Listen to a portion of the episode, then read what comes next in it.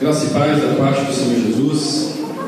Desejo no meu coração que você saia hoje aqui com metade da fé dessa oração que nós acabamos de ouvir. Você já vai sair aqui com certeza no lucro extraordinário. Neste mundo, as relações de poder são paradigmas que aprisionam. Quando a gente olha para o mundo, a gente percebe que as relações elas se dão, uma boa parte, no âmbito do poder e no paradigma que aprisiona o outro. E quando a gente olha para a Bíblia, a gente percebe que a Bíblia é um livro que vem nos dizer que existem outras formas de nos relacionarmos com a vida. Estamos aqui nos últimos dias falando sobre esse tema, porque viver é mais do que existir. E no mês de setembro, geralmente nós tiramos um tempo para falar e refletir sobre a vida, a partir da vida. E a gente gosta de falar sobre a vida. E pode ser que você, pode ser que a sua vida não esteja lá muito clara Pode ser que o tempo da sua vida esteja bastante nublado. Pode ser que as suas perspectivas não tenham se alimentado na esperança. Pode ser que você esteja cansado de.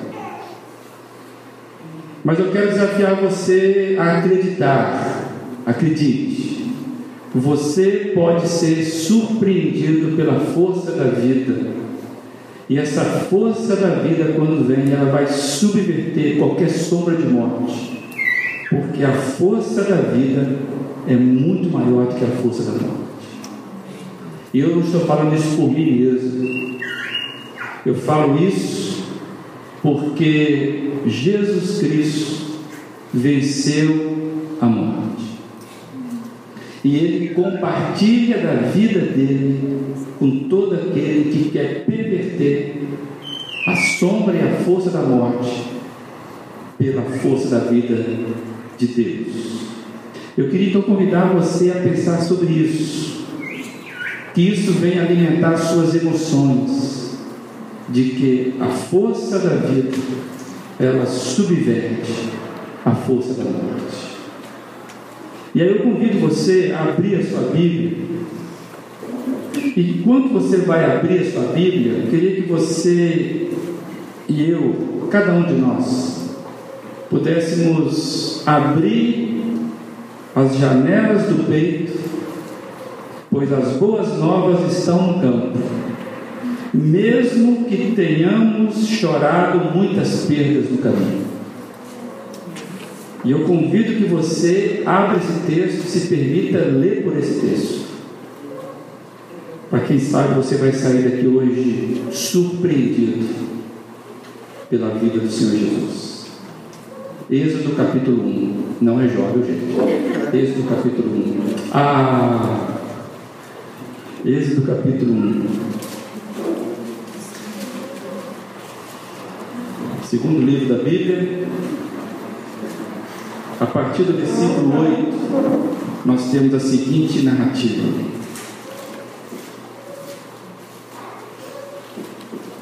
Então subiu ao trono do Egito um novo rei que nada sabia sobre José.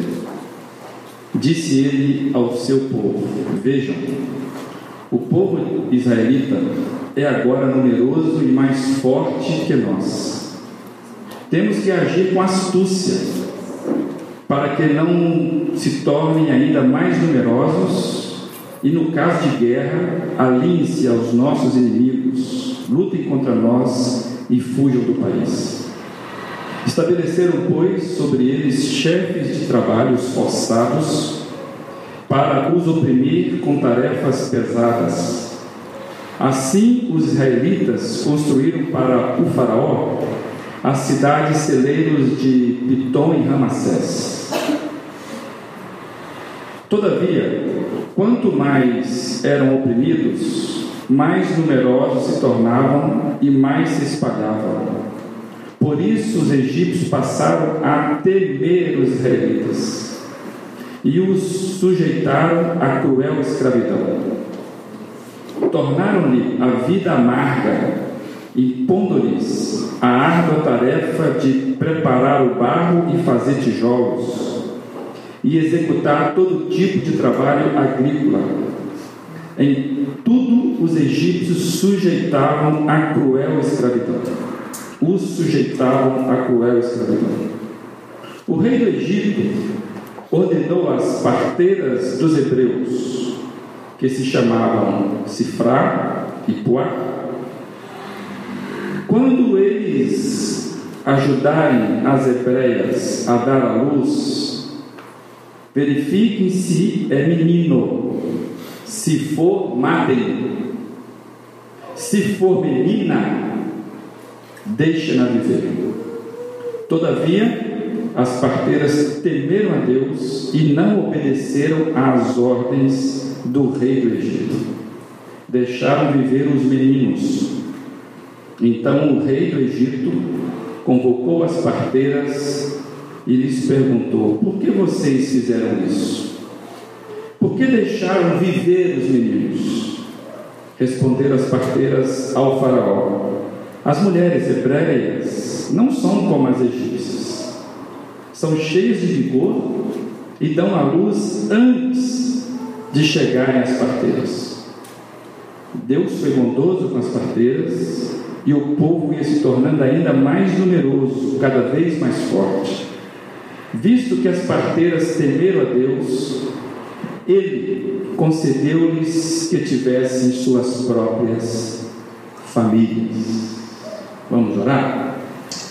Deus, mais uma vez reverentes e submissos, Diante do Senhor, nós nos colocamos abertos para receber aquele recado que a tua palavra, que é viva, possa, pode nos falar hoje. Deus amado, apesar da minha pequenez, da minha limitação, que o Senhor tenha misericórdia e graça para alimentar todos os meus queridos aqui. Enche-nos com a tua vida, Pai, em nome de Jesus Cristo. Amém. Bem, acabamos de ler um texto, um pequeno texto, e aqui eu vejo o registro de que a força não tem a ver com poder. Força não tem a ver com poder. Mas o mais forte não é necessariamente aquele que tem mais poder. Isso se torna ainda mais evidente quando falamos da capacidade criativa da vida. A vida tem uma capacidade de se reinventar que deixa qualquer um de nós perplexo diante do que surge. Em vez de quando eu reparo que existe alguns matinhos, umas florzinhas, que você olha no cantinho do concreto você não sabe de onde ela tirou vida e ela suja e ela brota. E às vezes você nem quer que ela brota ali, né? mas ela suja. A capacidade da vida brotar nos lugares mais inesperados. A vida nos surpreende. Sempre lida com movimentos que vão além do, do aparente, além daquilo que a gente percebe. A vida é assim. E esse relato que nós acabamos de ler nos mostra que a vida é feita de bastidores. Tem muita vida sendo gerada nos bastidores da história. Como temos dito aqui várias vezes, Deus trabalha no grão de mostarda, acredite nisso. A vida pulsa para além dos decretos de morte. Quem é o dono da vida quando você lê um texto como esse? Quem é o dono da vida? Tem muita gente poderosa neste mundo que se julga o dono da vida de muitas pessoas. Talvez você serve no seu trabalho com alguém que seja parecido com isso. É como se o poder conferidasse a esse dono do poder, dono do capital, a capacidade de ser dono da sua vida, da minha vida.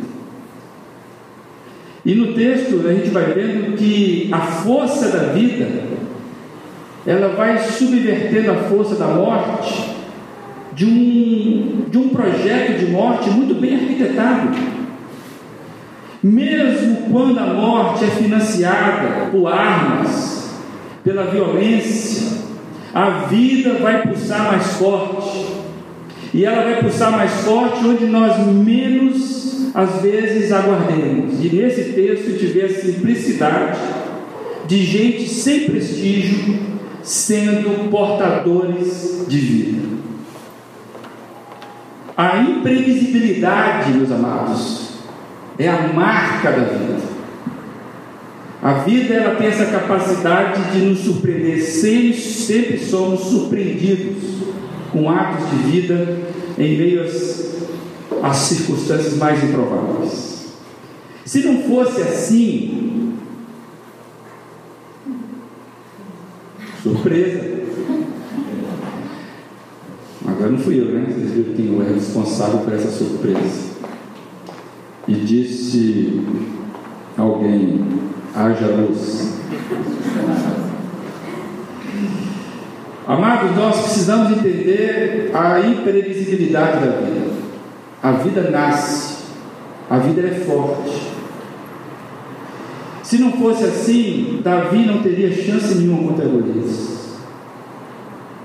Se nós olharmos só relações de força aparente, Davi não teria nenhuma chance contra Golias.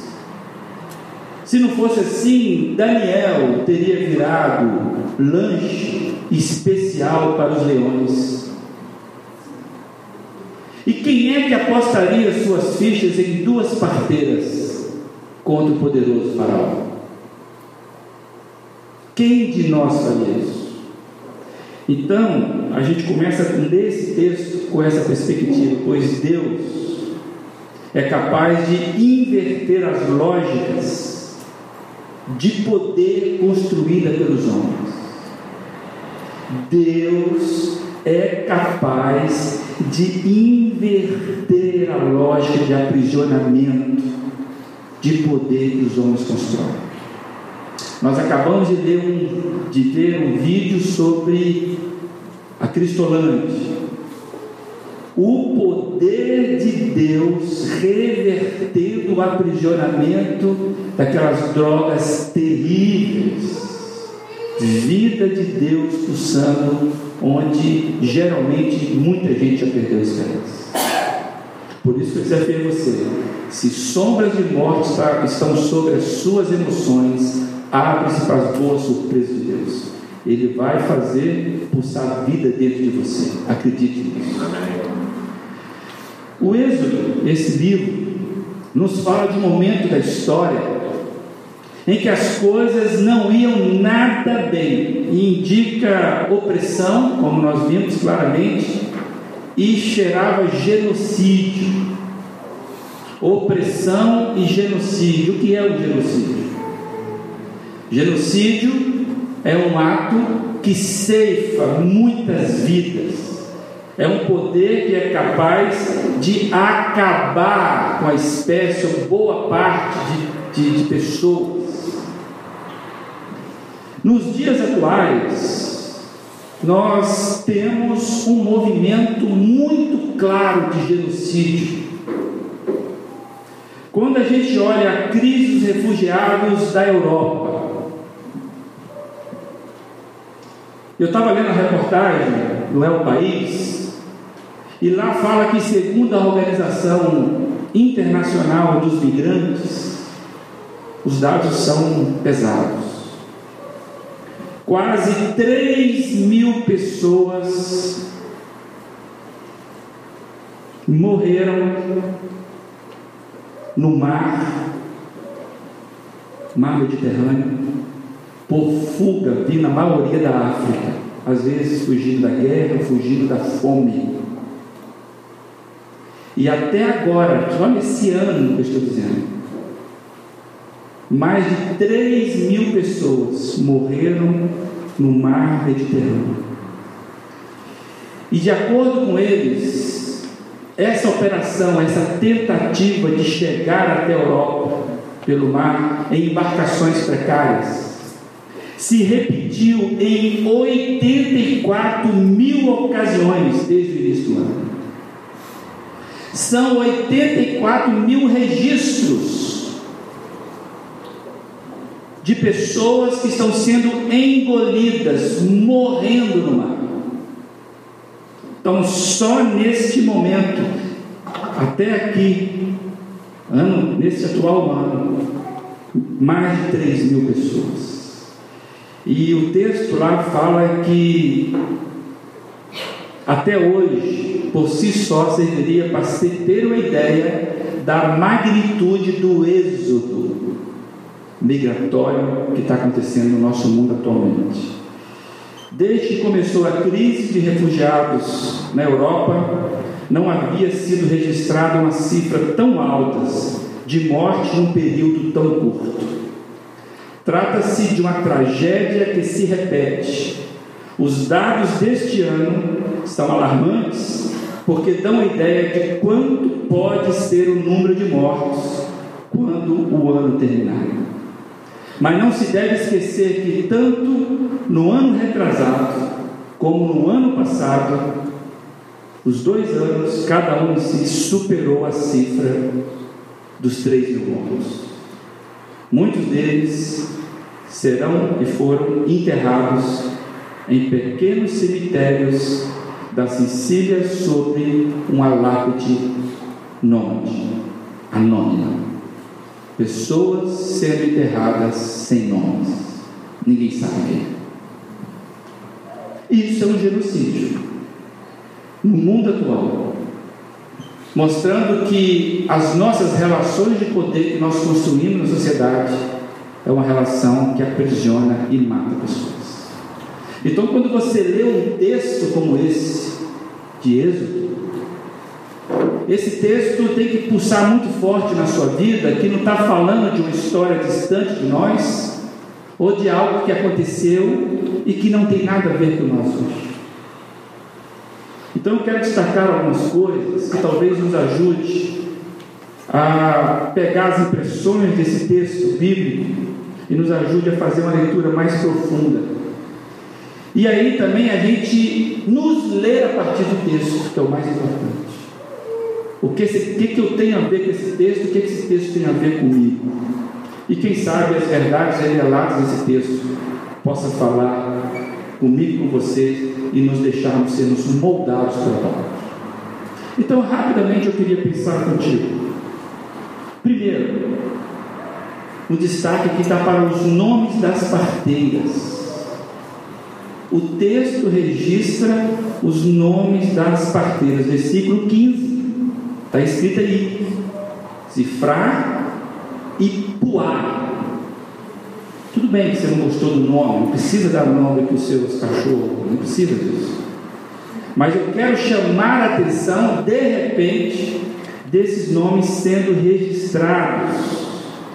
Amados, eles só aparecem na Bíblia inteira aqui nesse versículo. Somente aqui. Mas esse registro tem uma força sem precedentes que eu gostaria que você não passasse batido por isso.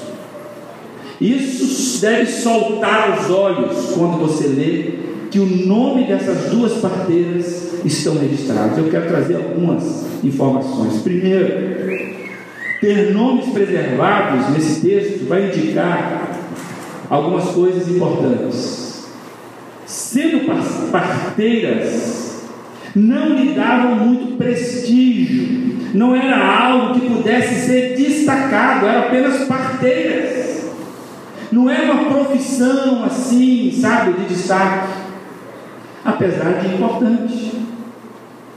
No Brasil, até hoje, o trabalho das parteiras, somente nos rincões desse país, são trabalhos que favorecem a vida, porque o trabalho, porque as, o suporte oficial da saúde não chega lá, não tem médico chegando.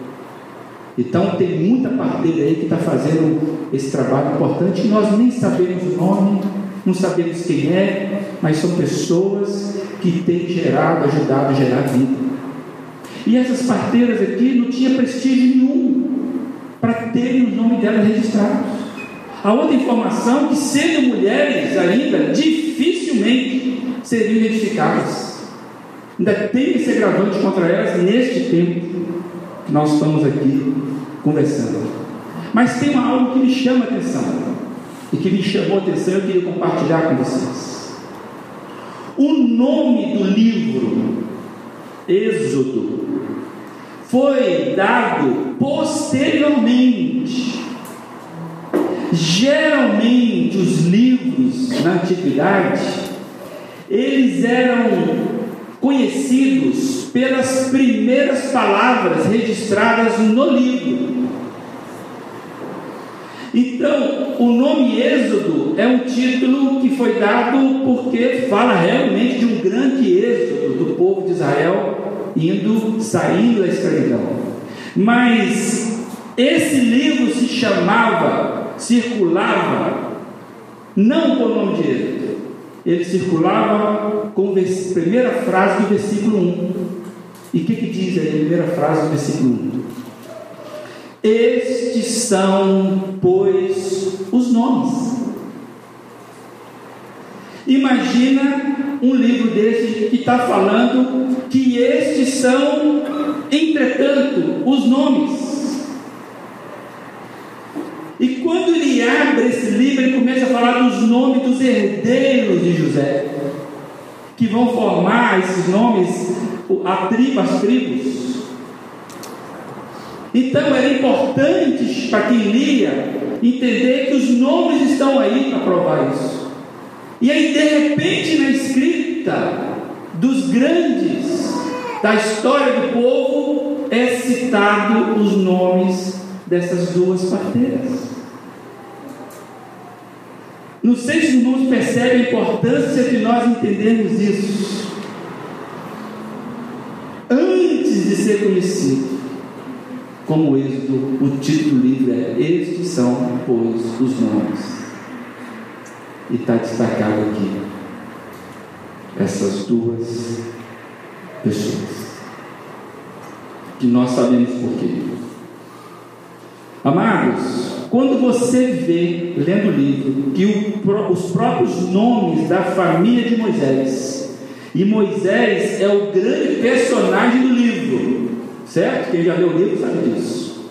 Moisés é o líder que vai tirar o povo para fazer o êxodo.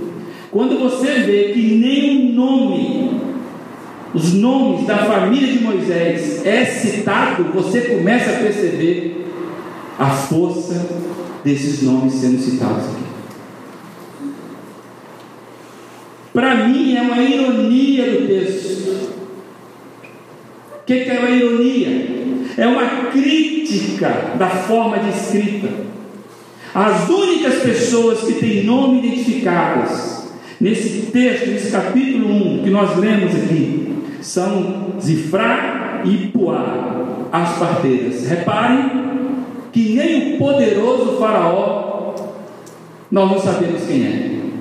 Não tem nome. Reparem. Nenhum dos líderes que Faraó colocou não aparece o nome de repente surge o nome dessas mulheres. Aí eu fiquei perguntando: quem é que é poderoso mesmo nessa narrativa? Num livro que se chama pelos nomes que são ditos, quem é que é poderoso? Quem de fato está controlando a situação? Nem Faraó nós sabemos quem é. E este Faraó, quando você vai vê-lo, ele age primeiramente pondo escravidão ao povo de Deus. Mas ele não consegue, com a escravidão, impedir o seu maior medo que o texto está dizendo aqui.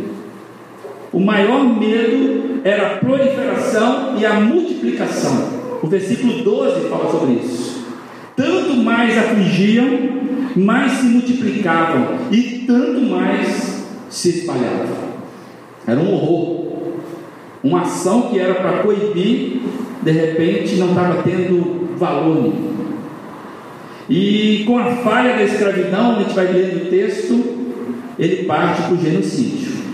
A ideia agora é ir fazer uma ação de morte no nascedor. Pessoal, a gente precisa pensar um pouquinho sobre isso analisando os nossos termos. Muita maldade é arquitetada nos bastidores. E o nosso país tem muita gente má conversando nos bastidores, combinando as coisas, arquitetando nos corredores, nos tapinhas nas costas. Amados, nos, nos encontros escondidos, quanta gente poderosa que trama pela morte, pela injustiça nesse país. Quanta gente com fome de morte, com fome de injustiça que está com a caneta na mão. Precisamos orar muito pela nossa nação, pela nossa nação. Se nós entendermos esse livro, que a narrativa dele é feita a partir do ponto de vista de Deus, porque a Bíblia é uma narrativa que fala dos homens a partir do ponto de vista de Deus. Se você quiser conhecer a sua humanidade, você precisa ler a Bíblia. Tem muita gente que acha que a Bíblia fala de Deus. Claro que fala de Deus, mas a Bíblia fala do homem. E se nós percebermos isso, que a narrativa está falando do ponto de vista de Deus, a gente vai conseguir ter uma outra leitura da situação, assim como nós fizemos com Jó. Lembra quando Jó nos ensina isso? Que havia, que a história de Jó tinha um ponto de vista que partia do céu, era a mesma história. Então não perca isso. E aí, quando você consegue ver isso, você vai ver que realidades espirituais, realidades espirituais estão presente no cotidiano da vida. O nosso dia a dia, ele traz realidades espirituais. Então nós precisamos entender a força do texto. Quando você lê esse texto na introdução dele.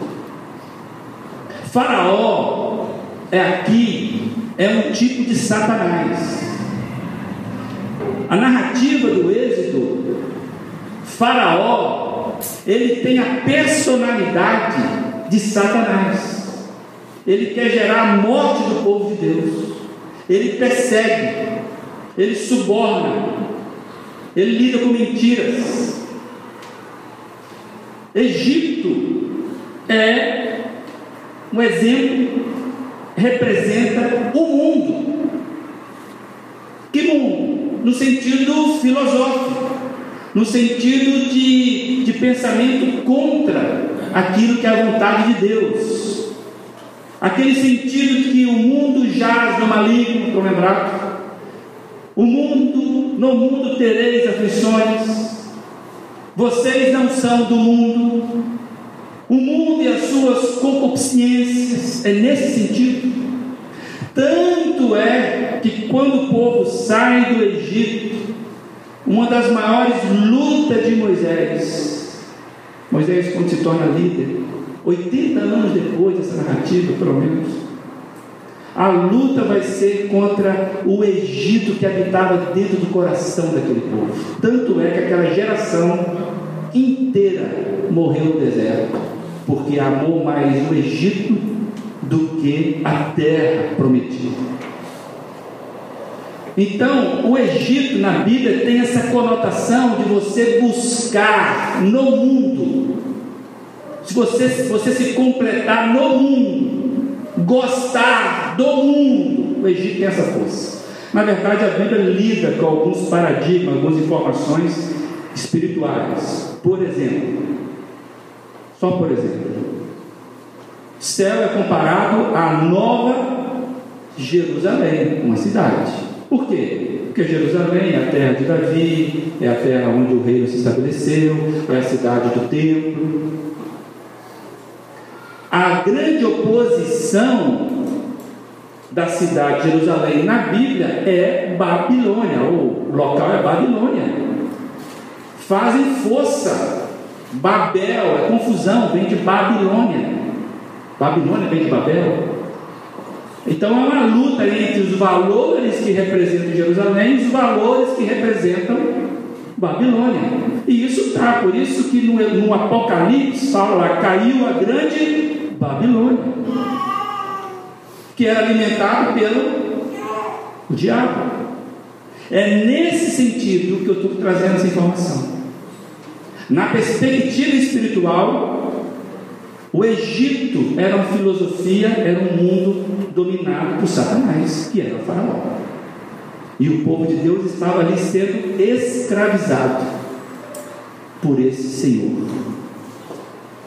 E aí, o outro ponto que eu quero trazer é que na narrativa as histórias de contraste vão ficando muito claras nesse texto. Primeiro, quem tem medo é quem tem poder. É uma verdade. No versículo 12 fala: os egípcios passaram a ter medo de israelitas. Mas os egípcios eram os poderosos. Então o texto começa a trazer uma outra informação. Estamos falando da perspectiva de Deus. Quem tem medo é quem tem poder. E mais, quem é o mais forte é o mais fraco. Por que, que eu estou dizendo isso? Porque nós sabemos que quem está perdendo a guerra aqui é o mais forte. Por isso que ele está com medo. Tem uma frase do compositor Zé Geraldo, lá das Minas Gerais, que ele fala assim: toda força bruta representa nada mais do que um sintoma de fraqueza. Dá para pensar. E você vê aqui que quem é oprimido é quem vai se fortalecer. Quanto mais oprimido, mais forte fica. E você vê que as parteiras, elas vão vencendo as espadas. É a vida ganhando da morte nas coisas mais frágeis. Deus olha para a terra e ele tem essa leitura. Nem sempre os fortes ganham. Por isso que nos valores do reino de Deus os primeiros serão os últimos, e os últimos serão os primeiros. É a inversão total disso. As parteiras tinham um compromisso de ajudar os bebês a nascer e não de matá-los. Por isso que eram parteiras. O nome delas não era assassinas, não era aborteiras Existe a palavra aborteira? Você fez uma cara assim? Agora existe, né? Essas mulheres mostraram grande coragem e amor para com Deus, e isso era para elas era risco de morte. Elas arriscaram as próprias vidas para desobedecer o homem mais poderoso da terra. Obedecer a Deus e não aos homens sempre deve, deve ser o paradigma daqueles que vivem na dimensão do reino. Isso vai encontrar em Atos capítulo 5, 29. Importa obedecer a Deus do que os homens. Quem milita na força da morte, da carne, tem um tipo de ação. E o texto está mostrando que quem milita na força da, da, da morte está sendo derrotado por quem milita na força da vida. As parteiras estão ganhando de Faraó. Amados, E as parteiras só fazem sentido quando militam pela vida. E eu quero fazer uma aplicação rapidamente aqui. Como pode alguém da ciência, da biologia, que é a ciência da vida, como pode alguém que é da área da saúde, formada na área da saúde, que tem treinamento para promover saúde, pode defender, por exemplo, cabalmente e trabalhar nesse sentido com relação ao aborto. Como pode ser isso? Lembra que eu falei? A força da morte que é construída nos bastidores para poder minar a força da vida. É uma questão moral mais do que de saúde. E nós sabemos isso. É uma questão de saúde? Sim. Primeiramente é uma questão moral. E como é que pode uma ciência de alguém trabalhar pela morte? Como? Nesses momentos nós vemos Deus usando pessoas comuns, muitas vezes pessoas com muito pouco poder, mas que a gente percebe que elas vão desobedecer mas não para tirar vantagens para elas, pelo contrário, quando elas parecem que estão desobedecendo a Faraó, elas não estão ganhando nada, elas estão se colocando num risco. Isso é, tem que entrar muito forte na sua vida e na minha vida, porque desobediência, a questão do, do engano, Geralmente eu e você fazemos isso para tirar vantagem. Eu minto para preservar minha pele. Eu engano o outro para sair ganhando. Geralmente nós fazemos assim. É quando a morte subverte a vida, a mentira subverte a verdade. E quando eu olho para a vida dessas parteiras, eu estou vendo Deus agindo de uma forma tremenda. Elas resolvem desobedecer, mas não tiram vantagem nenhuma disso, porque o foco da vida delas era outro. Como a história dos nossos dias, dos dias atuais, como é que vocês imaginam que as histórias dos nossos dias estão sendo contadas a partir da eternidade? Como é que você imagina isso? Deus olhando e ele está narrando qual a perspectiva que Deus vê. Quantos serão os poderosos sem nomes? E quem na insignificância terão seus nomes anotados no livro da vida? Quem serão os agentes de justiça do nosso tempo que ficarão para sempre com o registro dos nomes deles? o livro. Como é que Deus está narrando a sua e a minha história no nosso tempo? Parteiras, para mim, essas parteiras indicam talentos, profissões, capacidades a serviço de quem? As parteiras para mim indicam talentos, profissões, capacidades, servindo a alguém. E ela estava a serviço de quem? Aí me vem a pergunta: como exercer as nossas profissões a serviço do reino de Deus? Você tem ocupação, por certo? Quem é o dono da sua profissão? Como é que você exerce a sua profissão? Da perspectiva de Deus, onde é que Ele te acha nas suas decisões? Que tipo de profissional do reino é você? Eu sei que no caso dos imigrantes da Europa, eu e você podemos fazer nada basicamente nada. Né? E eu contei a história da Europa está longe da gente. E você ficou passo.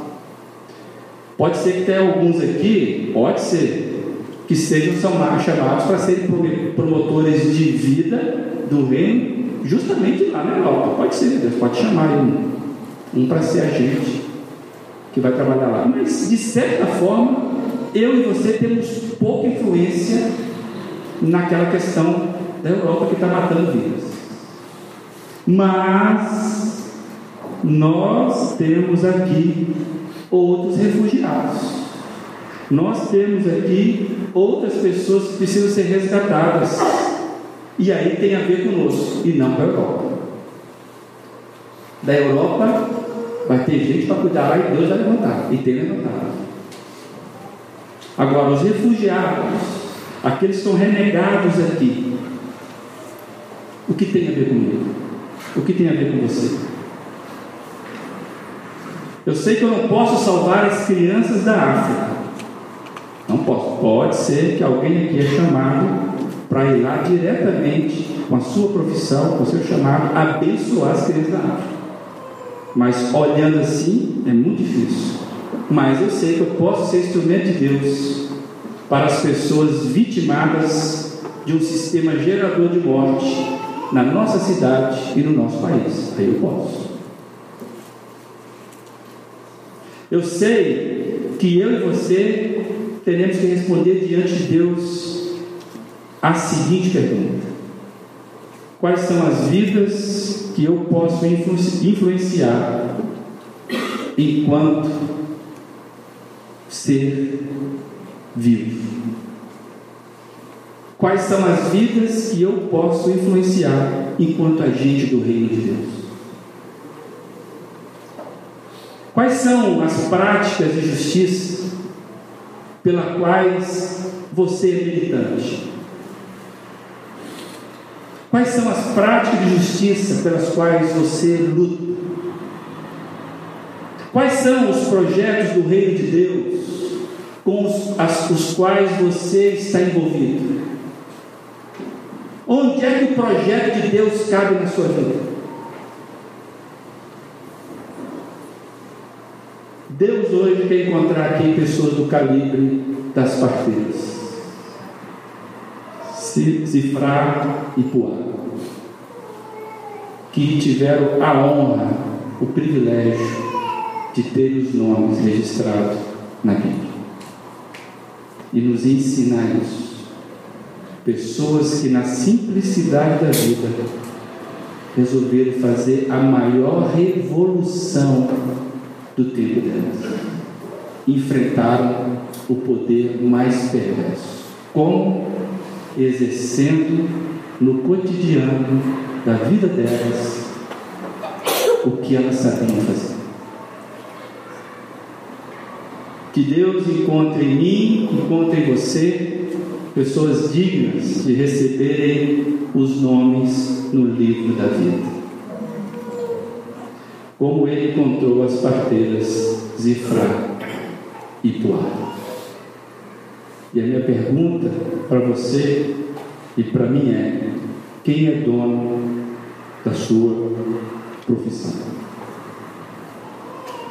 Para quem que você vive? Por que, que você faz o que faz? Quem é dono da sua vida? A quem você serve? Quem é agente de vida aqui e quem é agente de morte? Que Deus, que Deus possa fazer você entender. Lembra que eu falei isso? Não tem ninguém aqui, porque as parteiras eram as profissões simples, não tem ninguém aqui que não consiga reverter na simplicidade da sua ocupação algo em favor do Reino de Deus. E quem sabe nós conseguimos saber que viver é mais do que existir e tomarmos a decisão de entregarmos tudo a Cristo e dizer que nem Paulo Tomei a decisão, não vivo mais eu para mim mesmo, mas Cristo vive em mim. Que Deus encontre pessoas do calibre, do calibre de cifrar e Boar. nessa igreja, para que te possa subverter o poder da morte, levando vida aos cativos. Tem alguém aqui que entendeu a mensagem? Amanhã é segunda-feira. De quem é a segunda-feira da sua vida? Queria que você orasse comigo, por favor. Eu queria dar um tempo para você pensar sobre isso. Um tempo para você pensar sobre isso. Porque se você não fizer uma decisão em ter vida no Senhor Jesus, você vai ser um excelente profissional. Vai ser uma pessoa até responsável na profissão. Mas talvez você vai estar servindo quem subverte a vida. Que Deus tenha misericórdia de mim e de você. Deus amado, ó oh, Pai, nós somos pequenos demais porque nós somos seculares demais. Nós amamos demais o nosso Egito. Nós gostamos demais do nosso Egito. Nós nos identificamos demais com o nosso Egito. Nós gastamos nosso tempo demais com o nosso Egito. E hoje, quando a gente vê pessoas simples que o Senhor usou, tem misericórdia, Pai. Usa a gente também. Nos convença, Deus, de sermos agentes subversivos do Senhor para trazer vida naquelas coisas que a gente não tem nem noção, cara, que isso pode trazer vida. Então, por isso, Deus, eu consagro a minha profissão ao Senhor. Eu consagro o meu talento ao Senhor. Eu consagro, Deus, a minha capacidade ao Senhor. E eu separo agora a minha vida. E digo para o Senhor: usa-me.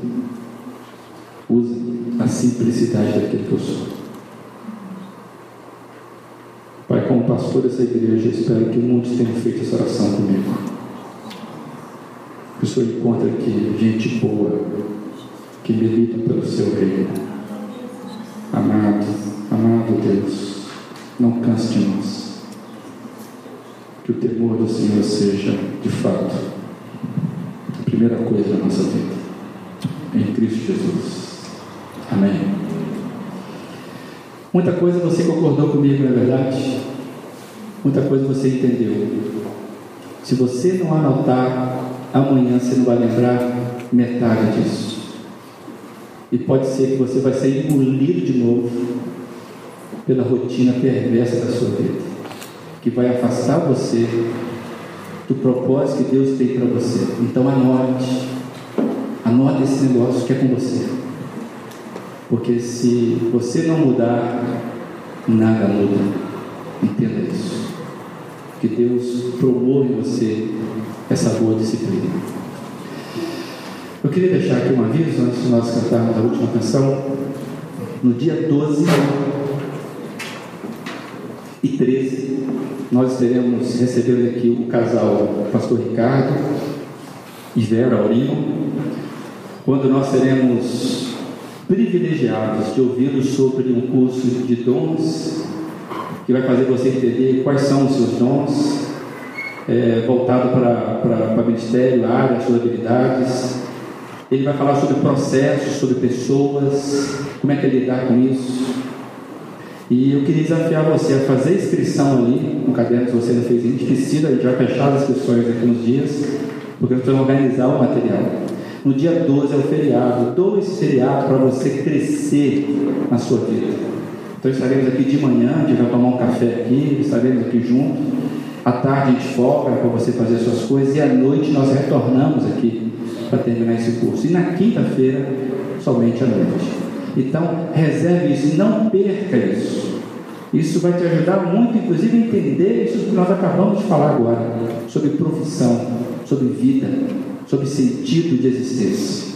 Então, separe isso, é para a igreja, é para você. Você vê.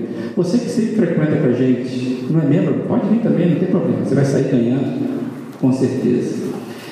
É, e eu queria que você fizesse a inscrição ali, tá bom? Tem mais algum outro? Não? Queria que você ficasse de pé, sim? Assim, sábado, quem é homem aí? Favor procurar quem? Ronê? Beto, Beto.